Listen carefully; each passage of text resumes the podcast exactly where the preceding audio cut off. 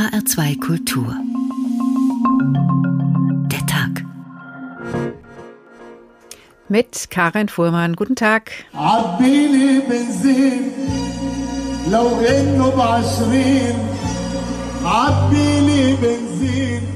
Vor einer geschlossenen Tankstelle hat ein Libanese sein Keyboard aufgebaut. Füllt mir den Tank ein wenig, singt er. Ich will zum Bäcker fahren, meine Kinder sind hungrig. Wir beobachten gerade, wie sich der Libanon zu einem komplett gescheiterten Staat entwickelt. Ich kann mich noch gut an den Bürgerkrieg erinnern, der 1975 begann. Selbst damals hatten wir keine so großen wirtschaftlichen Probleme wie heute. Mehr als 50 Prozent der libanesischen Bevölkerung leben an oder unter der Armutsgrenze, Tendenz steigend. Das Land brennt. Ein Dollar wird schwarz für 23.000 Pfund gehandelt. Es gibt keine Milch, keine Medizin, keinen Treibstoff, kein Essen, kein Fleisch. Wohin soll das noch führen? Wir können das Land zumachen. Wir können aufhören. Wir sind so oder so kaputt. Wer kann, verlässt den Libanon dauerhaft. Libanesen verlassen ihr Land. Die Menschen hungern, Jobs bekommen nur die mit guten Kontakten.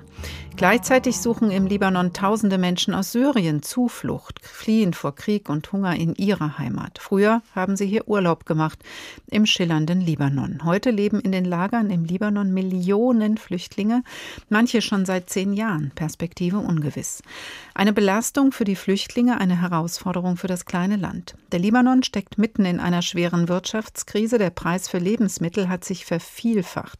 Noch dazu traf vor einem Jahr eine folgenschwere Explosion Situation im Hafen Beiruts die libanesische Bevölkerung hart. Selbst der libanesischen Armee geht das Geld aus. Nun versucht sie unter dem Slogan Libanon von oben Geld zu verdienen, bietet Zivilisten Flüge an, um nicht nur die krisengeschüttelte Region, sondern auch die beeindruckenden libanesischen Berglandschaften und Meeresküsten zu bewundern.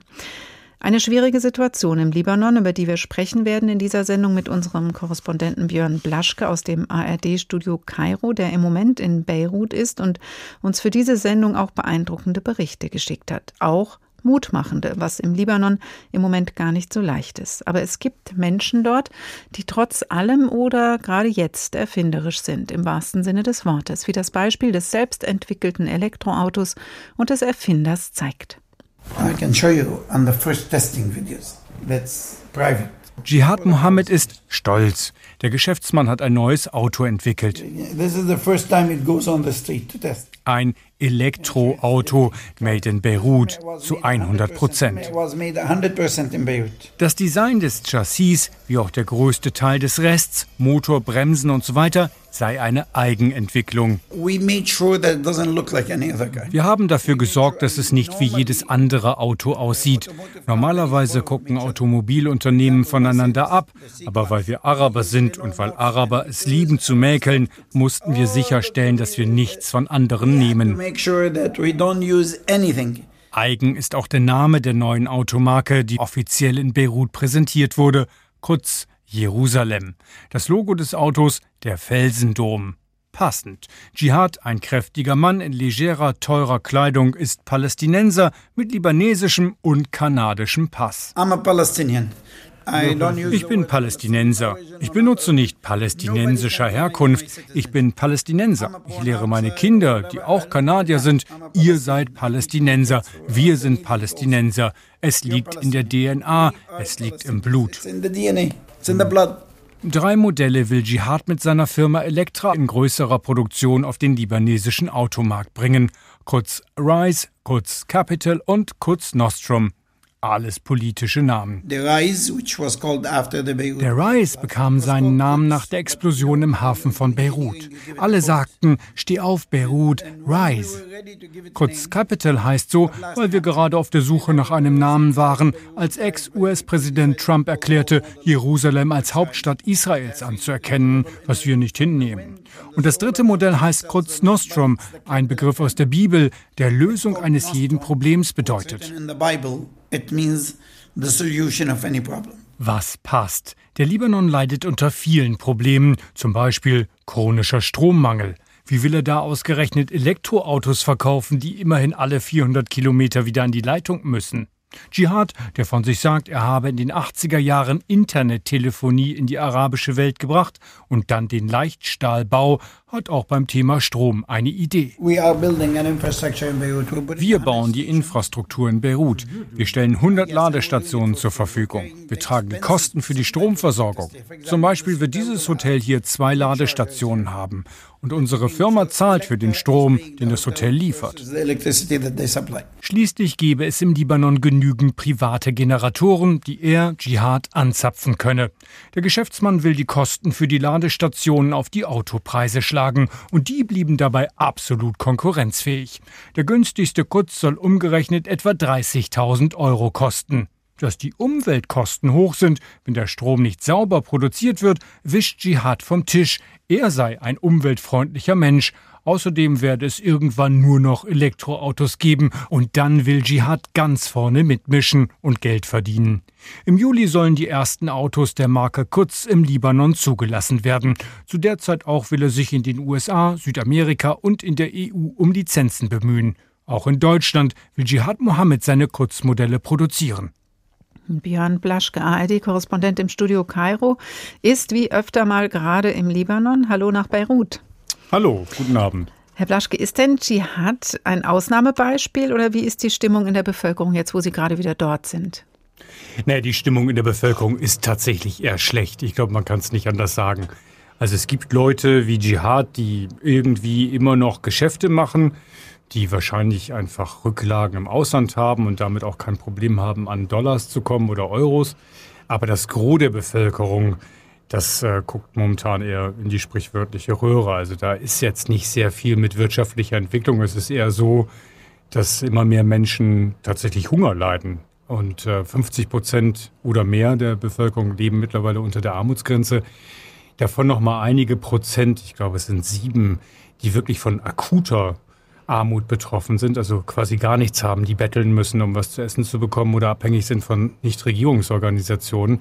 Und diese Leute sind natürlich sehr weit entfernt von den Entwicklungen, die Dschihad da getätigt hat. Das heißt, viele sind arm, viele hungern, wie Sie das beschreiben. Das heißt, sie haben auch keinen Job und die Infrastruktur kränkelt auch? Die Infrastruktur ist in den letzten Wochen noch mal deutlich schlechter geworden. Also dadurch, dass es kein Geld in diesem Land gibt, alle Devisen sind mittlerweile aufgebraucht worden. Ähm, dadurch können letztlich im Ausland nicht mehr großartig Ölimporte gekauft werden. Es gibt jetzt gerade, hat man einen Vertrag geschlossen mit dem Irak, der Öl zur Verfügung stellt, also Diesel insbesondere ähm, um Generatoren betreiben zu lassen, damit die Menschen hier überhaupt wieder Strom haben. Denn viele haben nicht mal zwei, drei Stunden am Tag Strom. Ich sitze hier auch gerade im Dunkeln. Ähm, das Studio wird betrieben über so eine Dauerbatterie, die sich einschaltet in dem Moment, in dem der Strom wegbleibt. Das Haus, in dem ich bin, musste ähm, einfach wegen der Dieselverknappung auch sagen, wir, wir können jetzt in dieser Zeit, also jetzt gerade zwischen hier 17 Uhr und 19 Uhr, äh, den Generator nicht anwerfen, einfach um Diesel zu sparen und machen das nachts auch nicht. Ähm, daran sieht man, wir haben noch Glück hier im Studio, in unserem kleinen Studio in Beirut, aber andere Leute haben eben deutlich weniger Glück. Die haben nicht einen Generator vor der Tür und haben dann nicht auch noch so eine UVS, also so eine Batterie, die sich einschaltet, wenn der Strom wegbreicht. Dann hoffen wir mal, dass die Leitung auf jeden Fall für diese Sendung bei uns hält. Sie sind, Herr Blaschke, seit 29 Jahren immer wieder im Libanon. Schwierige Bedingungen sind da nicht selten, auch wenn die Situation, über die wir ja im Laufe der Sendung jetzt auch nochmal sprechen, sicher im Moment besonders dramatisch ist. Aber warum zieht es Sie immer wieder dorthin? Na, es ist, ähm, es hat verschiedene Schichten meines Interesses sozusagen. Einerseits ist der Libanon prinzipiell, glaube ich, ein sehr schönes Land. Also ich habe vorhin auch wieder ein Interview geführt und da sagte ein Mann zu mir, weißt du, der Libanon ist einfach einzigartig. Man kann morgens unten irgendwo in einem Straßencafé frühstücken, dann fährst du in die Berge hoch, fährst Ski und am Nachmittag kannst du dann im Mittelmeer baden. Das ist natürlich einzigartig. Rundherum ums Mittelmeer ist es, glaube ich, die einzige, das einzige Land, in dem man das so kann. Ähm, gleichzeitig ist es so, das hat mal jemand anderes gesagt, morgens kann man frühstücken gehen, dann wird man gekidnappt von der einen Partei und ähm, wird dann am Nachmittag wieder von der anderen freigekauft. Das war während der Bürgerkriegszeiten. Es ist ein Land, das politisch unglaublich spannend ist. Und ähm, ich, für mich ist es immer wieder so, dass ich hier sehe, wie Leute darum ringen, dass es Veränderungen gibt und es, es hat immer was Existenzielles. Entweder ist es mit kriegerischen Auseinandersetzungen verbunden, wie 2006 oder 2008 gab es auch einen kleinen Bürgerkrieg.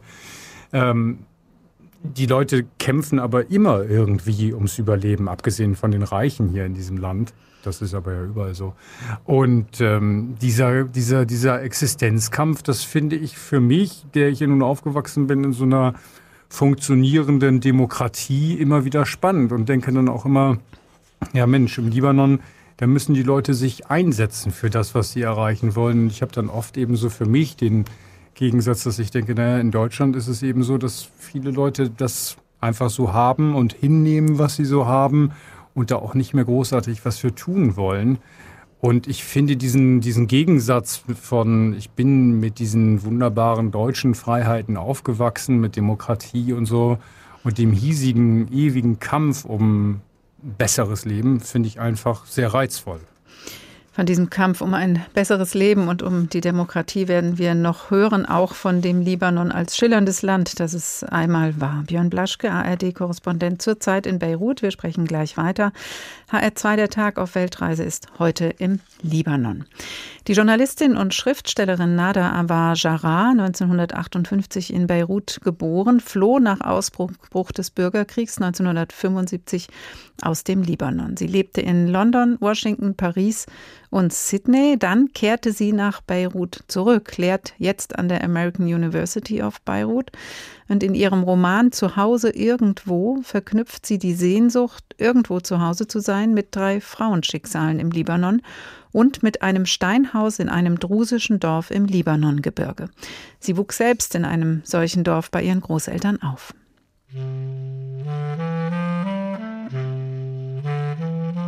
Dieses Haus, mein Haus, wurde gebaut, als mein Großvater heiratete. Dazu bestimmt, eine zahlreiche Verwandtschaft zu beherbergen, wurde es zum Treffpunkt von Großeltern, Tanten, Onkeln, Kindern und den vielen Cousins und Cousinen aus den umliegenden Dörfern, und seine Räume umflossen sie wie Sonnenlicht im Winter.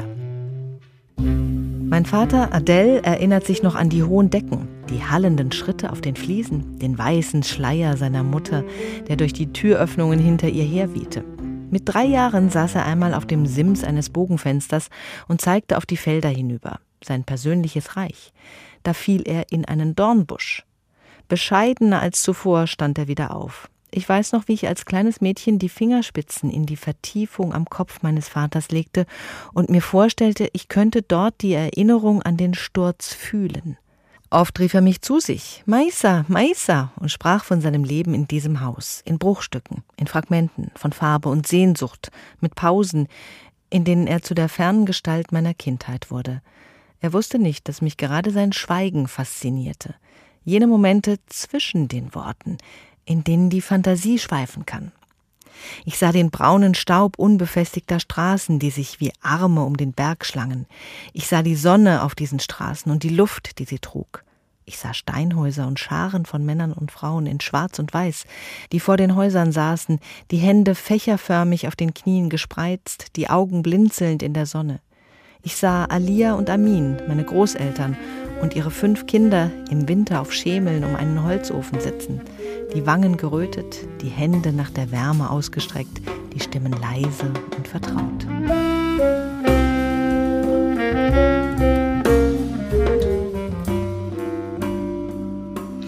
Nada Avajara führt uns in ihrem Roman Zuhause irgendwo später noch einmal zu dem Steinhaus im Libanongebirge.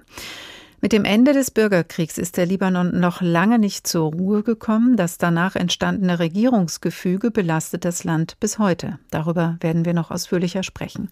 Und es ist auch der Grund, warum bis heute die Ursache für die Explosion im Hafen von Beirut vor fast genau einem Jahr noch nicht abschließend geklärt ist. Wie ein gewaltiger Pilz war die Explosion am 4. August 2020 über der Stadt zu sehen. Eine Druckwelle zerstörte kilometerweit Häuser und Fassaden, legte halb Beirut in Schutt und Asche. Nach offiziellen Angaben starben fast 200 Menschen, Tausende wurden verletzt. Björn Blaschke war wenige Tage nach der Explosion in Beirut und schickte uns damals vor fast einem Jahr diesen Bericht. Die Videofilmchen und Fotos in den sozialen Medien ergeben ein relativ klares Bild. Zunächst kommt es am späten Nachmittag im Hafen von Beirut zu einer kleineren Explosion. Sekunden später folgt eine deutlich stärkere. Die Folge eine helle Wolke, die pilzförmig in den Himmel aufsteigt. Danach Feuer und schwarzer Qualm. Die Bilder, die kurz darauf entstehen und um die Welt gehen, zeigen eine massive Zerstörung. Leute, die Mitmenschen bergen. Gebäude in der Nähe des Hafens, der im Zentrum von Beirut ist, sind komplett zerstört. Von anderen Häusern, etwas weiter entfernt, wurden die Balkone abgerissen. Autos, die die Detonationswelle durch die Luft geschleudert hat, sind Schrott. Und immer wieder Krankenwagen und Löschfahrzeuge, die sich ihren Weg durch die Trümmer bahnen. Am Abend spricht der Gesundheitsminister von 2700 Verletzten und von 50 Toten. Georges Kitani, der Generalsekretär des libanesischen Roten Kreuzes, hält sich mit Zahlen im Sender Al-Mayadin zurück. Die Katastrophe ist groß und das Unglück ist noch viel größer. Es gibt viele Tote und viele Verletzte. In ganz Beirut, an der gesamten Uferpromenade, gibt es Zerstörungen. In den Häusern sind immer noch Opfer. Wir müssen aber beachten, dass das Coronavirus noch da ist und dass wir vorsichtig sind. Wir sollten vermeiden, weitere zusätzliche Probleme neben dem Unglück zu verursachen, das wir gerade erleben. Was hat die Explosion ausgelöst? Bei dieser Frage wird das Bild unklar. Zeitweilig war von einem israelischen Angriff die Rede auf ein Waffenlager, denn im Libanon ist die Hezbollah beheimatet, der Erzfeind Israels. Einen Angriff der Israelis schloss die Hezbollah wiederum aus, wie auch die israelische Regierung. Aus libanesischen Sicherheitskreisen heißt es nun, die Explosionen könnten durch altes Sprengmaterial verursacht worden sein. Es handelte sich vielleicht um schon vor Jahren konfisziertes Material, das in einem Gebäude im Hafen gelagert worden sei. An anderer Stelle heißt es, es sei kein Sprengmaterial in die Luft geflogen, explosive Stoffe seien explodiert. Ammoniumnitrat sei beispielsweise im Hafen von Beirut gelagert worden. Es müssten nun jedenfalls erst einmal Untersuchungen angestellt werden. Sie würden zutage bringen, was die Doppelexplosion ausgelöst hat. Eindrücke von Björn Blaschke aus Beirut nach der schweren Explosion im Hafen vom am 4. August 2020. Die Zahlen sollten dann noch weiter steigen. Wenige Tage nach der Explosion sind Sie nach Beirut gereist, Herr Blaschke. Untersuchungen sollten die Ursache der Doppelexplosion klären, sagen Sie in dem Bericht von vor einem Jahr. Wie klar ist denn das Bild heute? Was weiß man über die Ursache der Explosion heute? Na, letztlich noch nicht so viel mehr. Also was wohl mittlerweile mehr oder weniger klar ist, ist, dass es ähm, offensichtlich Feuerwerkskörper waren, die sich entzündet hatten und dann wiederum das Ammoniumnitrat zur Explosion gebracht haben. Also daher diese Doppelexplosion seiner Zeit. Ähm, ich habe jetzt vor drei Tagen mit dem Präsidenten der Anwaltskammer hier in Beirut geredet und ihn auch nochmal danach gefragt. Also der vertritt Opferfamilien und habe ihn danach gefragt, was er denn meint, wie weit man jetzt eigentlich ist oder was er für Fakten hat. Und er sagte, naja, letztlich gibt es drei Zwischenberichte von äh, der amerikanischen Bundespolizei, von der britischen Polizei und von der französischen Polizei. Die sind damals eingeladen worden, hier die Untersuchung zu leiten. Da geht es sozusagen um die kriminologischen oder kriminalistischen Recherchen, die da angestellt worden sind. Zwischenberichte gebe es, aber eben noch keine Abschlussberichte. Das Zweite ist, äh, dass immer noch nicht klar ist, wo eigentlich die politische Verantwortung liegt. Also es gibt immer wieder die Gerüchte darüber und äh, ich war heute im Hafen von Beirut, ich bin da erstmals jetzt reingekommen nach einem Jahr ähm, und habe da mit dem Direktor geredet und äh, habe die nochmal gefragt, wie weit ist das hier jetzt eigentlich mit den Recherchen, mit den Untersuchungen und so weiter und so fort? Und der sagte, wir wissen im Prinzip nichts und die Verantwortlichen sind immer noch nicht zur Rechenschaft gezogen worden. Er hat mir nochmal gesagt, auch er kenne das Gerücht, auf das ich jetzt gerade hinaus wollte, oder wahrscheinlich ist es gar kein Gerücht, sondern wirklich eine Information. Man hat immer wieder von Seiten der Hafenbehörde darauf hingewiesen, hier lagert Ammoniumnitrat. Also hochexplosives hoch Material. Mhm. Dieses Material, das dann eben 2750-fach, also 2750 Tonnen waren es ja, die in die Luft geflogen sein sollen. Ähm, dieses Material lagert hier im Hafen. Was soll damit passieren? Wem gehört das? Äh, was äh, soll damit geschehen? Achtung Leute, es ist gefährlich. Und sehr viele wichtige Politiker, so dieser Mann, haben davon gewusst und keiner hat sich darum mhm. gekümmert. Und darum, das ist natürlich das Problem, und das hat nochmal der Präsident der Anwaltskammer mir auch gesagt, äh, weil da eben ganz viele Krähen sind, die einander die Augen nicht aushacken wollen, kommt da auch nichts voran. Also es ist so, dass der Untersuchungsrichter, der zeitweilig mit der Untersuchung dieses Falles beauftragt war, von seinem Posten zurückgetreten ist, nachdem er Politiker hatte vernehmen wollen und das andere Politiker verhindert haben. Mhm. Jetzt haben Sie gerade gesagt, Sie waren heute erstmals wieder im Hafen. Sie haben damals die Zerstörung gesehen vor einem Jahr. Wie sieht es jetzt aus? Wie kommt es mit dem Wiederaufbau voran? Nicht viel anders. Also es ist so, ich bin heute richtig rumgefahren, ähm, habe erst den Hafen angeguckt. Da sind die Trümmer alle auf große Haufen geschoben worden, damit man auf den Straßen wieder fahren kann.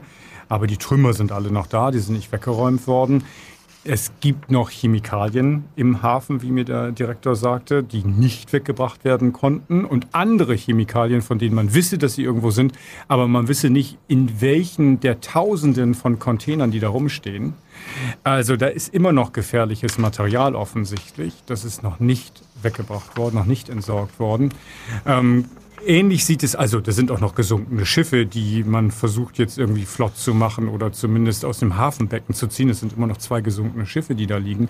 Ähm, ähnlich sieht es aus in den Häusern, den Wohnhäusern und den Bürogebäuden hinter der Hafenanlage. Es gibt immer noch sehr viel Zerstörung. Ähm, äh, drei Grade werden da immer unterschieden, also dass dann irgendwie Fensterschaden zu Bruch gegangen sind. Das ist normalerweise repariert worden. Dann gibt es so mittlere Schäden und es gibt schwere Schäden, wo mhm. riesige Risse in den Häusern sind. Das wird alles nach und nach rehabilitiert und es dauert so lange, weil es einfach kein Geld gibt. Mhm. Weil politisch ja auch nicht wirklich repariert ist. Nach der Explosion im vergangenen August ist das Kabinett zurückgetreten. Das ist auch fast genau ein Jahr her. Alle Hoffnungen auf eine neue Regierung sind mal wieder vor knapp zwei Wochen zerbrochen. Der frühere Ministerpräsident Saad Hariri, der mit dem Präsidenten eine neue Kabinettsliste erstellen sollte, hat gesagt, schaffen wir nicht, ist zurückgetreten. Gestern jetzt wurde der Milliardär und Geschäftsmann Najib Mikati zum Ministerpräsidenten berufen und soll jetzt wieder neu verhandeln. Wird es mit ihm gelingen, den Libanon aus der Wirtschaftskrise zu führen? Naja, irgendwie muss es ja mal vorangehen und möglicherweise kann man sich dann mit Mikati darauf einigen, auf ein Kabinett. Das Hauptproblem, das Sadel Hariri hatte, also der vorherige designierte Regierungschef, der dann eben vor zwei Wochen zurückgetreten ist von diesem Nichtposten, genauso wie dessen Vorgänger, also der Mikati ist jetzt der dritte insgesamt. Ähm, das Problem ist bei dieser, dieser ganzen Überlegung, dass diese beiden Vorgänger von Mikati gesagt haben, wir wollen Spezialisten als Minister haben. Also der Wirtschaftsminister soll ein Wirtschaftswissenschaftler sein oder ein Banker oder was auch immer. Und das unabhängig von der Religion. Und da kommen wir sozusagen jetzt einmal aufs politische System. Im Libanon ist es so, dass alles konfessionell aufgeteilt ist nach einem Proporz. Und der Proporz ist am leichtesten daran festzumachen, dass der Staatspräsident ein maronitischer Christ sein muss, der Regierungschef ein sunnitischer Muslim und der Parlamentspräsident ein schiitischer Muslim sein muss. Und alle Posten in einem Regierungskabinett werden nach diesem Schlüssel verteilt. Also es müssen alle Konfessionen gleich stark vertreten sein und von den Konfessionen gibt es dann wiederum diese einzelnen Denominationen wie schiitische und sunnitische Muslime oder maronitische Christen, katholische Christen und so weiter, die alle irgendwie daran beteiligt sein wollen und müssen. Also es hat Tradition mhm. einfach in diesem Land. Und dann gibt es welche, die sagen, nein, wir wollen Spezialisten, unabhängig von der Konfessionszugehörigkeit. Und andere sagen, nee, wir bleiben bei diesem System. Und daran sind halt alle Regierungsbildungen in den vergangenen zwölf Monaten gescheitert. Aber auch alle vorherigen Versuche, die es schon mal gegeben hatte, waren daran gescheitert. Es gab immer welche, die sagen, nee, wir behalten an diesem alten System fest. Und da nützt es auch nichts, dass der internationale Druck wächst. Also die EU droht mit Sanktionen, will Einreiseverbote äh, verhängen, Vermögen einfrieren. Es gibt auch keine Kredite ohne eine handlungsfähige, handlungsfähige Regierung. Das hilft gar nicht. Nee, das sagen wir so. Wenn, wenn es jetzt weiter wirtschaftlich bergab geht, sofern es überhaupt noch weiter wirtschaftlich bergab gehen kann, ähm, wird man sich wahrscheinlich irgendwie auf irgendwas einigen. Aber auch da gibt es sozusagen, ich sage jetzt mal vorsichtig, ideologische Differenzen. Also es gibt ein Lager, das sagt, wir nehmen auf jeden Fall Geld vom Westen und das andere Lager sagt, nee, das machen wir überhaupt nicht. Das ist das Lager rund um die Hezbollah. Die Hezbollah ist die wichtigste politische Kraft in diesem Land, auch militärisch übrigens stärker als die libanesische Armee. Die Hezbollah hat einfach was dagegen, dass man Geld aus dem Westen nimmt. Die Hezbollah ist verbrüdert mit der Regierung in Teheran, also im Iran. Und genauso mit der in Syrien. Und das sind nun erklärtermaßen relativ anti-westliche Positionen, die man dort findet. Und da macht die Hezbollah einfach nicht mit und blockiert dann eben sehr leicht alles und sagt, nee, das machen wir nicht. Mhm. Während die anderen eben sagen, die nicht unbedingt viel westlicher sind, auch wenn sie westlicher aussehen. Sie tragen keinen Turban, Sadel Hariri trägt immer einen guten Anzug, hat eine Krawatte, der sieht so aus sozusagen wie wir. Da haben wir per se erstmal schon so eine physische Nähe. Trotzdem ist er genauso affiliiert oder äh, verbunden mit äh, Gruppierungen oder Staaten in dieser Region, wie es die Hisbollah auch ist. Er ist mhm. nur eher in Richtung Saudi-Arabien orientiert. Und, da gibt es eine kleine Geschichte am Rand. Die Krise trifft auch die Armee. Die hat sich jetzt was Ungewöhnliches ausgedacht, um einfach selbst Geld zu verdienen, will Touristenflüge machen mit Militärmaschinen. Wie funktioniert denn das? Mit Hubschraubern, ja. Also die starten, ich habe es nicht gemacht, ich weiß also nicht genau, wo die starten, aber tatsächlich kann, ich glaube, es sind 300 Dollar, die man für den Flug zahlt oder nur 150. Dann kann man für eine gewisse Zeit hier über Beirut und auch höher in die Berge fliegen und sich dann eben Libanon von oben angucken, weil die Armee einfach kein Geld mehr hat. Also die Armee hat neulich auch Alarm geschlagen. Es sind also nicht nur Privatleute, die sagen, Hilfe, wir können hier nicht mehr überleben. Nein, auch die Armee sagt, wir können unsere Leute nicht mehr versorgen. Ähm, die kriegen zwar Militärhilfen, aus, äh, insbesondere auch aus dem Westen, von den USA zum Beispiel, aber trotzdem gehen die auch auf dem Zahnfleisch und haben dann eben gesagt, jetzt machen wir uns sozusagen zum Privatunternehmen und können ein bisschen Geld nebenbei einnehmen. Die politische Situation im Libanon ist verzwickt. Die Verhandlungen zur Regierungsbildung gehen jetzt mit einem dritten Verhandlungsführer in die nächste Runde, Björn Blaschke in Beirut. Wir sprechen gleich weiter. Als Nada Avar Jarrah nach Ende des Bürgerkrieges 1990 in ihr Heimatland zurückkehrte, hatte sie sicher andere Vorstellungen von der Zukunft des Libanon, beschäftigte sich mit ihrem Roman zu Hause irgendwo, aber erst einmal mit der Vergangenheit, auch ihrer eigenen. Noch einmal nimmt sie uns mit zu dem Steinhaus im Libanongebirge. Jetzt, Jahre nachdem sie alle fortgegangen sind, da Beirut in einen Krieg gegen sich selbst verstrickt ist, bin ich auf den Berg zurückgekehrt, um Erinnerungen an die Leben zu sammeln, die durch dieses Haus gezogen sind. Es ist, als würde mein eigenes Leben davon abhängen. Und während sich mein Herz weiter nach innen wendet, hege ich insgeheim den Wunsch, ich könnte mir, indem ich die Geschichten all jener erzähle, die mich liebten, meine eigene Geschichte erschaffen. Das Dorf liegt an der Flanke eines Berges. Pinien und wilder Thymian wachsen dort, und früher war er von Wildschweinen und Wolfshunden bewohnt. Meine Großmutter erzählte uns Kindern von der Hungersnot während des Ersten Weltkrieges, von der Angst der Männer, die mit Weizensäcken aus Damaskus auf dem Rücken durch die Nacht wanderten und sich vor wilden Tieren in Acht nehmen mussten. Heute wirkt der Berg friedlich. Ich stehe unter der Haustür und blicke müßig in den Garten hinaus. Es ist fast Herbst, fast kalt, fast das Ende von Freiheit und Sommer. Um fünf kommt Nebel auf und hängt träge über dem Haus, dem bröckelnden roten Ziegeldach, den verwitterten Mauern. Er legt sich um Feigenbäume und Weinstöcke und lässt das wartende Obst reifen, bis es gepflückt werden kann. Ich berühre den Wein, der vom Dach hängt und sich zwischen den Spitzbögen an der Vorderseite des Hauses windet. Er läuft das rostige grüne Geländer an einer Seite der Veranda entlang, die auf ein leeres Feld und das Dorf dahinter hinausgeht und reicht bis an die altersschwache hölzerne Haustür.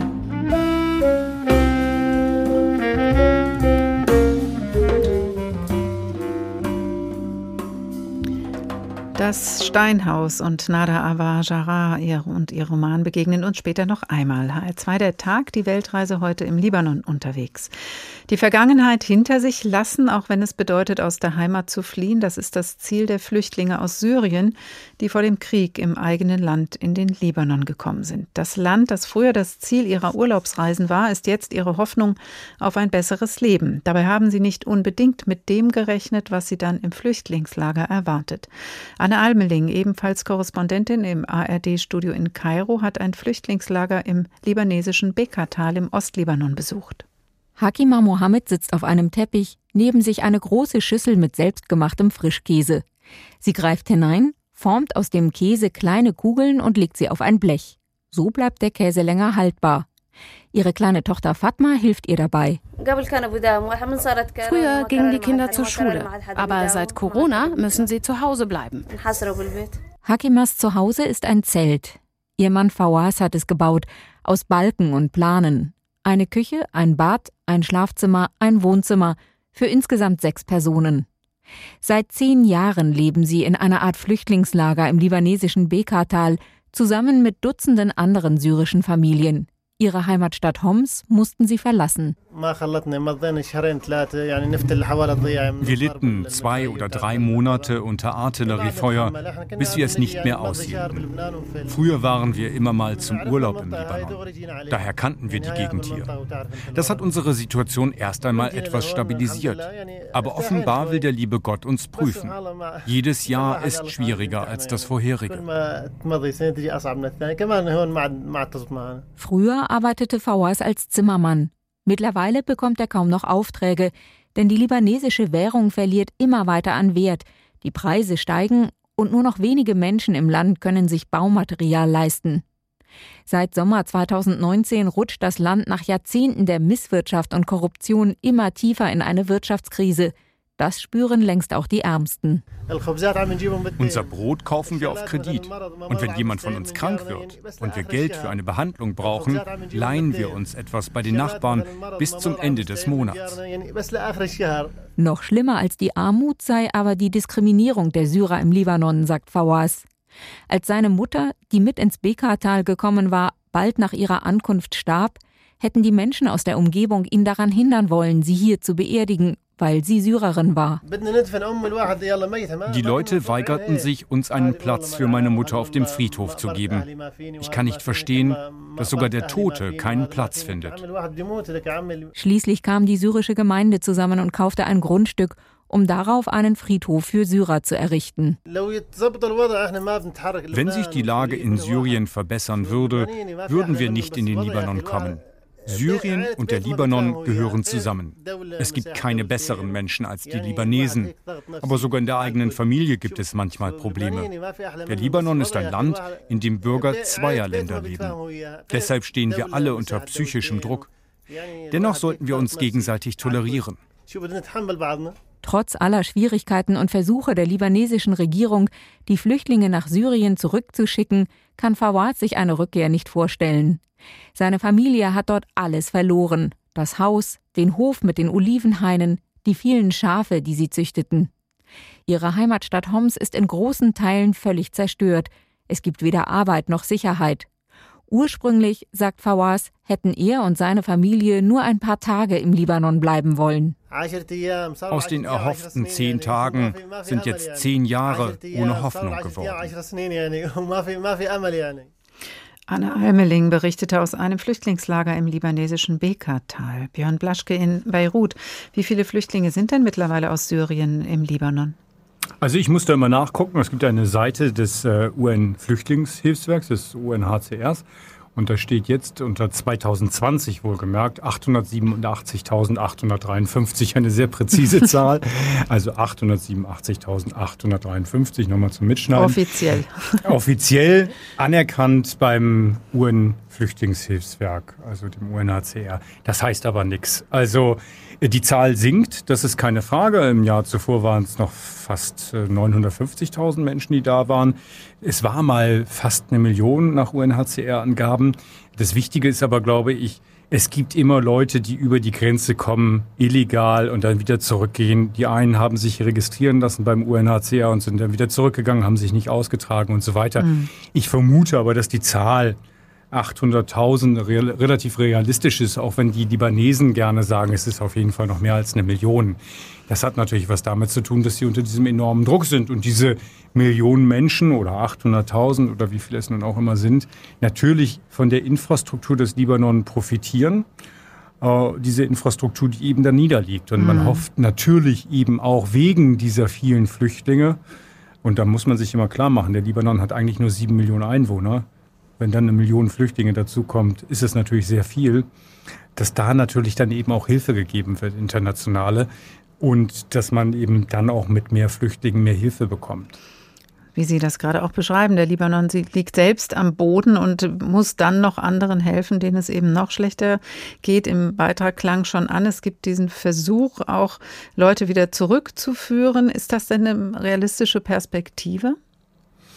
Naja, da gehen wir sozusagen zur syrischen Politik über. Ähm, das ist in gewisser Weise eine realistische Perspektive in dem Maße, also ich habe noch vor zwei Tagen mit einem Syrer geredet, der sagte, naja, momentan ist es in Syrien wahrscheinlich sogar ein Tick besser als im Libanon, äh, weil wir da wenigstens noch Infrastruktur haben, auch wenn die sehr teuer ist, also für Strom, Wasser und so weiter muss man da auch zahlen. Ähm, aber es ist nicht so teuer wie hier. Wie realistisch das ist, kann ich nicht einschätzen. Aber es gibt Versuche, speziell von russischer Seite, Leute wieder vom Libanon aus zu repatriieren. Das mhm. Unrealistische daran ist, dass die Leute, die als Flüchtlinge weggegangen sind, ja nicht unbedingt mit offenen Armen empfangen werden. Also gerade junge Männer müssen damit rechnen, dass sie dann in die Armee müssen und Militärdienst leisten müssen, also in den Krieg geschickt werden, weil ja Teile Syriens immer noch im Kriegszustand sind. Ähm, es gibt seltsame Gesetze, die erlassen worden sind in Damaskus, die besagen, dass man seinen Grund und Boden verliert, den man mal äh, als Eigentümer hatte, äh, wenn man nicht bis da und dahin wieder zurückgekehrt ist. Also manche Leute müssen eben auch damit rechnen, dass sie gar nicht mehr dahin kommen können, wo sie mal gewohnt haben mhm. im eigenen Haus. Daher ist es dann eben doch auch nicht so realistisch. Aber es gibt immer mehr Menschen offensichtlich, die tatsächlich zurückgehen. Und es gibt immer mehr Libanesen, die selbst auf zum Teil gefährliche Weise aus ihrem Land fliehen. Es gibt auch qualifizierte Arbeitskräfte, die der Libanon eigentlich dringend brauchen könnte, die das Land verlassen, Ärzte, Wissenschaftler auch. Ähm, wo hoffen Sie auf ein besseres Leben und äh, gibt es eine realistische Chance, dass Sie das finden? Naja, ich habe mich mit Leuten getroffen in Tripolis im Norden Syriens und ähm, das war so die ärmste Schicht der Bevölkerung, kann man sagen. Die haben einfach gesagt, alles, was nicht Libanon ist, ist besser. Also alles in Richtung EU. Die waren dazu bereit, nach, nach Zypern zu fliehen. Also äh, man muss sich klar machen, Südzypern ne, ist ja eine Insel. Hm da bietet sich nicht allzu viel, weil man dann natürlich auch als Libanese sofort auffällt und wahrscheinlich nicht einfach abtauchen kann. Und dann haben die gesagt, na, das ist egal, dann gehen wir von da aus weiter nach Griechenland. Also es, und die waren dann auch schon auf dem Boot gewesen. Ich habe die getroffen, nachdem sie dann wieder zurückgekehrt waren, beziehungsweise zurückgebracht worden mhm. waren. Ähm, das ist eher unrealistisch, dass diese Leute kommen. Sie sind eine Zeit lang nicht aufgehalten worden von der Küstenwache des Libanon. Nein, man hat sie passieren lassen, wohl wissend, dass sie dann irgendwann wohl aufgegriffen werden oder aber ertrinken. Das hat man dann billigend in Kauf genommen. Ähm, die Superreichen im Land, die verlassen das Land ganz einfach, weil sie meistens zwei Pässe haben. Und dann gibt es so die Mittelschicht, die immer dünner wird. Und diese Mittelschicht, die sagt auch zunehmend, äh, wir verlassen das Land. Also ich habe eine Bekannte, die ist ähm, mehrfach hat die kandidiert bei Wahlen, bei den, ähm, wie heißt es, bei den lokalen Wahlen, Kommunalwahlen, äh, hat, hat sich da aufstellen lassen. Sie war bei der letzten Parlamentswahl. Beide Male ist sie nicht gewählt worden und die war immer super aktiv. Die wollte immer was im Land verändern. Und nach der Explosion vor einem Jahr dann hat sie gesagt, nee, es geht nicht mehr. Ich schaffe es nicht mehr. Ich kann nicht mehr. Ich muss dieses Land verlassen. Und die versucht jetzt halt ganz auf legale Weise in die EU zu kommen und da eben bei einer NGO zu arbeiten zum Beispiel. Mhm. Also es gibt in allen Schichten, kann man sagen, die Fluchtbewegung. Und bei manchen ist es realistischer, dass sie es tatsächlich schaffen als bei anderen. Björn Blaschke in Beirut begleitet uns durch den Libanon, unsere heutige Station der Weltreise in HR2. Der Tag, auch Nada Awajara kehrte ihrem Land im Bürgerkrieg den Rücken. Es zog sie dann aber später nach Beirut zurück und sie begab sich mit ihrem Roman zu Hause irgendwo in die Vergangenheit, auch ihre eigene, in einem drusischen Dorf im Libanongebirge, in einem Steinhaus in den Bergen. Seit meiner Ankunft vor einigen Wochen bereite ich mich emsig auf den kalten Winter vor, der hier ganz plötzlich kommt. Die meisten meiner Sachen befinden sich inzwischen in dem großen Raum neben der Küche. Mein Bett steht in der Ecke, gegenüber ein großes Sofa und dazwischen ein roter Perserteppich mit geometrischen Mustern, der einmal meiner Mutter Leila gehört hat. An der Wand steht die Frisierkommode meiner Großmutter mit dem altersfleckigen hohen Spiegel und dem Geheimfach, das nicht mehr aufgeht. Den alten Holzofen habe ich in die Mitte des Raumes schaffen lassen. Auf ihm werde ich den Winter über Waschwasser heiß machen und auch mein Essen kochen. Anmachholz und trockene Pinienzapfen liegen in einer großen Blechkiste daneben und hinter der Tür sind die Holzscheite gestapelt, die ich vergangene Woche gekauft habe. Im Küchenschrank lagern Gläser mit eingelegtem Käse und grünen Oliven und Säcke mit Bulgur, Erbsen, Bohnen und Pinienkernen. Es wird kälter draußen. Die meiste Zeit sitze ich in Decken gehüllt auf dem Sofa, in der Hand gespitzte Bleistifte und ein großes Notizbuch.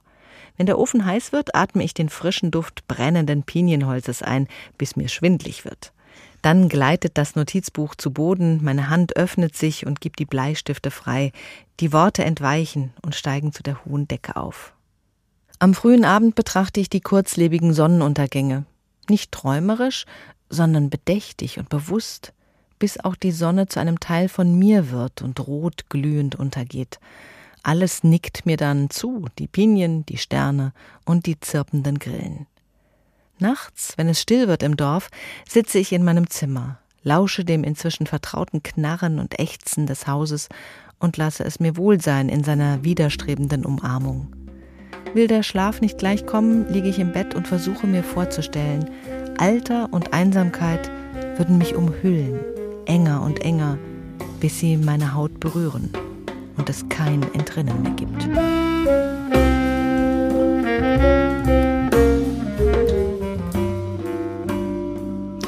Zu Hause irgendwo. Der Roman der libanesischen Schriftstellerin Nada Awajara ist bei Blessing erschienen. Der Bürgerkrieg bis 1990, die zerstörerische Explosion vor einem Jahr im Hafen der libanesischen Hauptstadt. Was ist noch übrig vom Paris des Nahen Ostens, wie es früher hieß, der einstigen Kulturmetropole Beirut? Die Menschen, die Kulturschaffenden, Künstler und Künstlerinnen, die, die noch nicht gegangen sind. Mit ihrer Kunst wollen sie zeigen, wir sind noch da, Beirut ist noch da. Dafür stand auch die Frau ohne Namen. Wehende Haare, den rechten Arm kämpferisch erhoben, mit einer Fackel in der Hand. Den entschlossenen Blick auf die Innenstadt von Beirut gerichtet, nicht aufs Meer oder den Hafen. Die Statue wirkt rebellisch und gleichzeitig so, als wollte sie die Menschen anspornen, die von der Explosion zerstörten Häuser wieder aufzubauen. Zwei Wochen stand die Statue am Hafen der libanesischen Hauptstadt. Dann versteckte Hayat Nasser ihr Werk. Ich war besorgt und die Leute schickten mir Kurznachrichten. Bitte beschütz sie. Die Leute hatten Angst um sie, weil sie auf der Straße stand.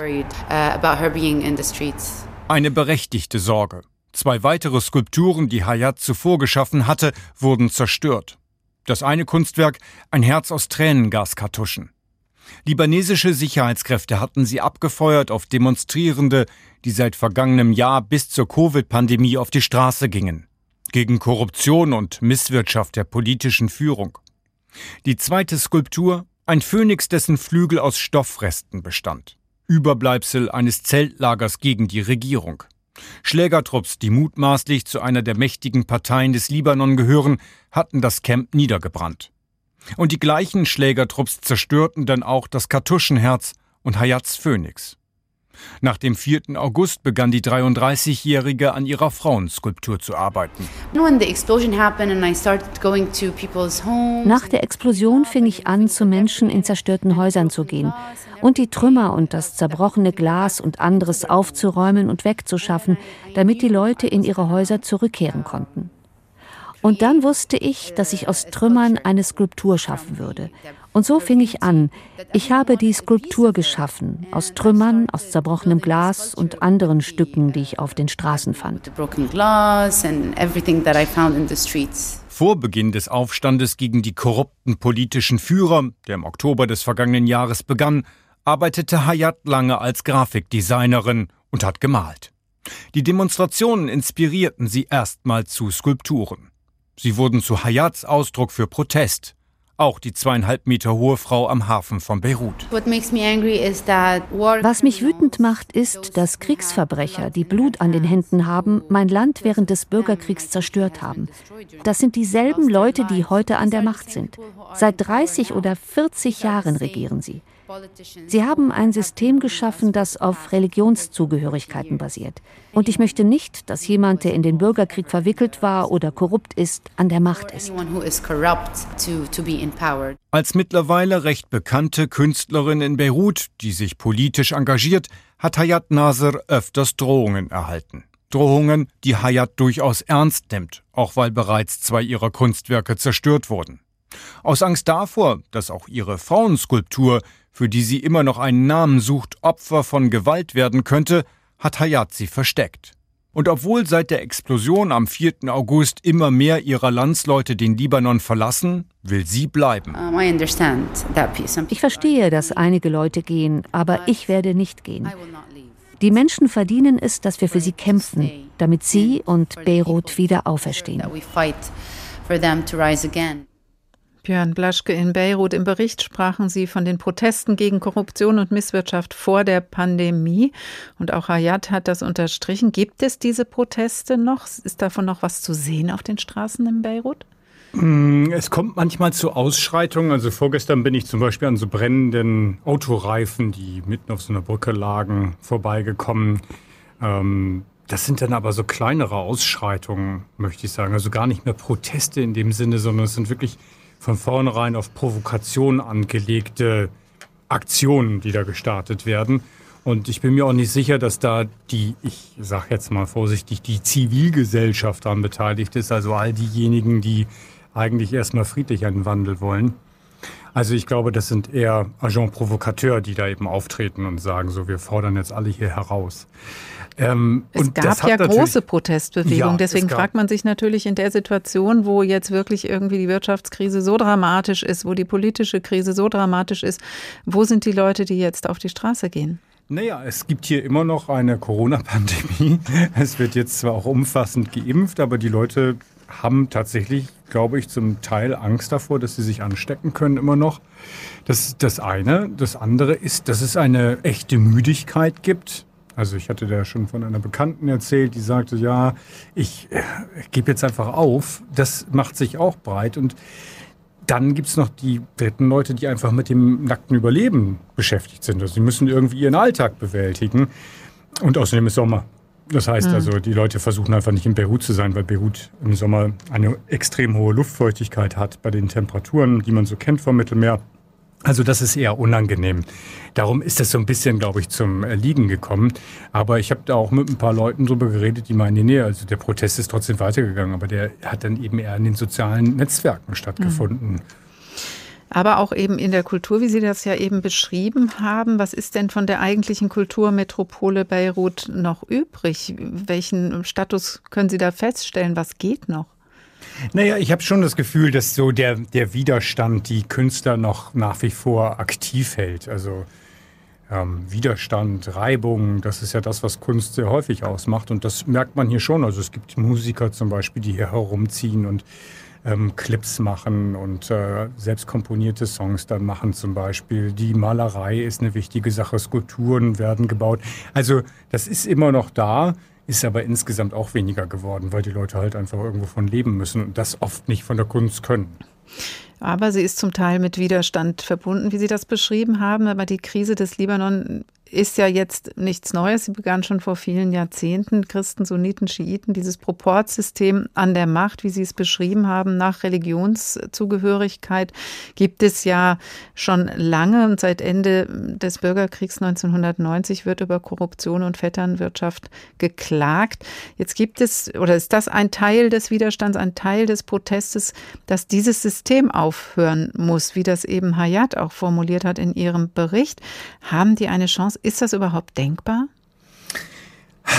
Es ist sehr schwer. Also eigentlich halten alle politischen Parteien, die, das habe ich ja gesagt, ähm, gleichzeitig auch ähm, Religionsvertreter sind. Es gibt kaum letztlich säkulare Parteien. Die Kommunisten sind säkulare und dann gibt es die nationalistischen Großsyrien. Anhänger, also tatsächlich, das ist so eine alt, alte Partei, die an das alte große Syrien glaubt, wie Libanon, Syrien, äh, Palästina und ein Teil Jordanien soll da drin sein, also wirklich eine alte Partei. Mhm. Das sind Säkulare, aber der größte Teil der Parteien ist eben in gewisser Weise religiös gebunden. Also es gibt die Schiitenparteien, die Amal-Bewegung beispielsweise oder die Hezbollah, sehr bekannt. Und es gibt eben Christenparteien, genauso wie es auch eine große sunnitische Partei gibt. Und all diese Parteien sind letztlich daran interessiert, dass dieses System Bestand hat. Denn wenn sie das System abschafften, würden sie sich selber abschaffen. Und das will natürlich eigentlich keiner, weil jeder gleichzeitig auch von diesem System profitiert. Also ich hm. gebe Ihnen ein Beispiel. Es gibt hier einen einzigen öffentlichen Strand in Beirut. Der weiße Strand, wie er genannt wird, was er schon lange nicht mehr ist. Aber dieser weiße Strand, der ist ein öffentlicher Strand, an den die Leute gehen können, die kein Geld haben. Alle anderen gehen in Clubs zum Beispiel oder in Hotels, wo sie einfach Eintritt zahlen müssen. So, dieser Strand war ein öffentlicher Strand, das heißt, er gehörte eben auch der Öffentlichkeit, dem Staat. So hatte man immer geglaubt. Bis dann eben irgendwann Sadel Hariri kam, der, der jetzt neulich mhm. Ministerpräsident werden sollte, und gesagt hat, nee, den habe ich aber von meinem Vater geerbt. Und dann sagte Nabi Berri, der ist äh, der Parlamentspräsident, Schiit, nicht wie Hariri Sunnit, mhm.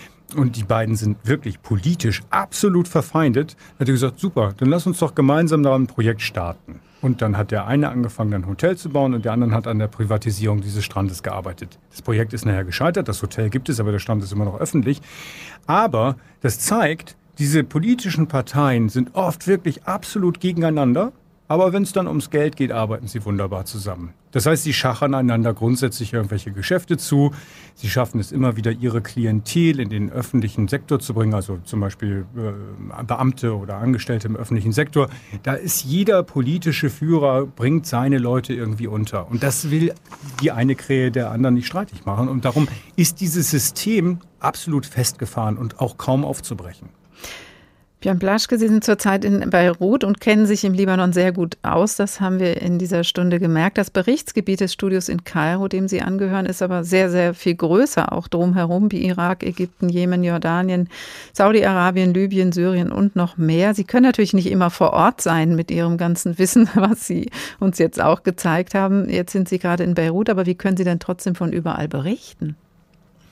Nee, wir haben ähm, erstens äh, reisen wir, wenn es irgendwie geht und das nicht durch Corona verhindert wird, versuchen wir, und wir sind ja drei Korrespondenten eigentlich in Kairo, also wir versuchen zu reisen und dann eben möglichst Themen zu finden, die wir Ihnen, also dem Publikum in Deutschland und die Redaktion schmackhaft machen können. Also wir meinen, wir suchen das Interessante sozusagen.